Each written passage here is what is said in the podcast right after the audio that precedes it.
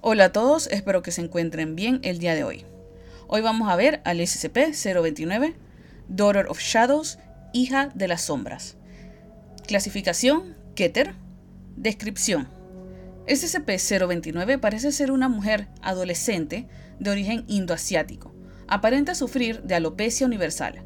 Más del 80% de su pigmentación es negro absoluto, mientras que el resto de su piel tiene una completa falta de melanina, hasta el punto del albinismo. Sus ojos son también de un color negro oscuro. SCP-029 tiene graves tendencias homicidas y ha mostrado una notable capacidad para utilizar cualquier objeto como arma. Sin embargo, ella tiene una compulsión severa contra el derramamiento de sangre, prefiriendo en su lugar estrangular a sus víctimas. SCP-029 ha demostrado destreza y reacciones físicas cuatro veces más rápido que el ser humano promedio. SCP-029 también ha mostrado gran resistencia al daño de todas las formas. Ambas capacidades extrahumanas se inutilizan en gran medida ante la presencia de luz brillante o directa, natural o artificial. Además, todos los hombres que entren en presencia de SCP-029 en un área definida por su percepción actual se vuelven maleables a su voluntad.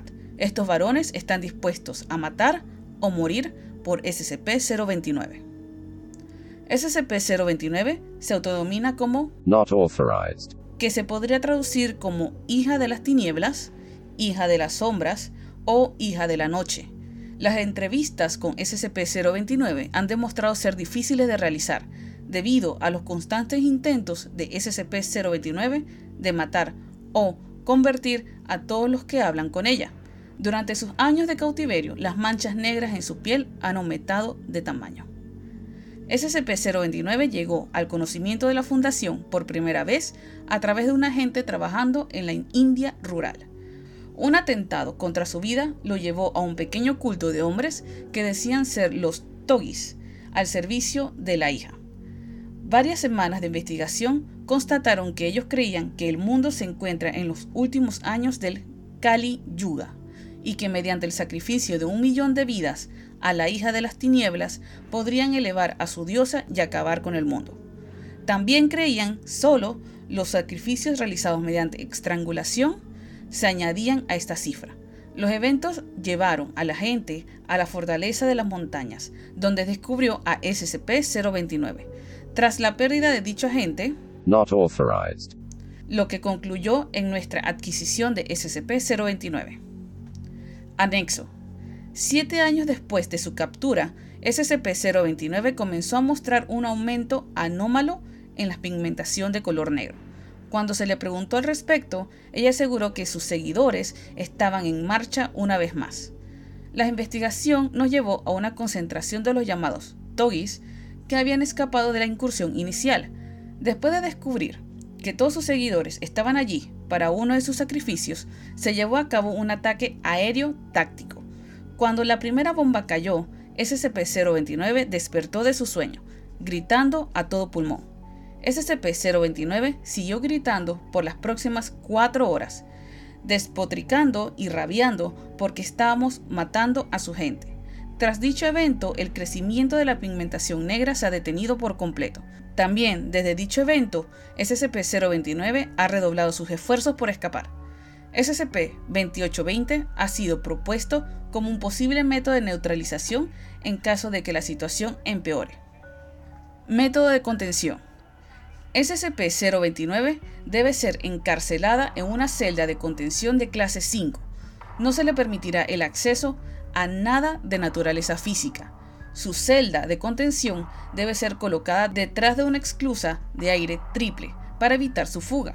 A partir del incidente 029-34A, SCP-029 ya no será alimentada, ya que no parece necesitar sustento para sobrevivir. Deben de haber tres guardias de servicio en todo momento en su celda y dos guardias en servicio de vigilancia. Se han instalado unos focos en las paredes de cámara de contención y deben permanecer encendidos en todo momento. Una vez al mes, la cámara debe ser limpiada y se deben revisar posibles defectos. Bajo ninguna circunstancia está permitido el contacto de ningún hombre con SCP-029, en cualquier forma. Cualquier varón que se encuentre con SCP-029 debe ser detenido y entrevistado antes de ser eliminado. SCP-029 ha solicitado una cama, denegado, una manta, denegado, libros, denegado, ropa, denegado. Nota. Esto es ridículo. ¿Acaso la chica ni siquiera puede tener ropa? No somos animales. Déjenla cubrirse con algo, dijo la doctora Erika Boden en su momento. Doctora Boden, se le concede permiso para entregarle ropa a SCP-029. El permiso fue concedido por la doctora Light. A partir del incidente 029-53B, cualquiera que tenga acceso potencial a SCP-029 deberá primero ver la cinta de vigilancia de 029 Boden como un recordatorio de las amenazas potenciales cuando se trabaja con elementos SCP y en particular con SCP-029. Bueno, eso sería todo. No tenemos el reporte 02953B, el reporte Boden, pero considerando que la chica tiene una tendencia homicida y utiliza cualquier cosa que tenga a la mano para estrangular, yo diría que la doctora Boden ahorita mismo no se encuentra con vida. Es mi opinión. Espero que les haya gustado. Chao.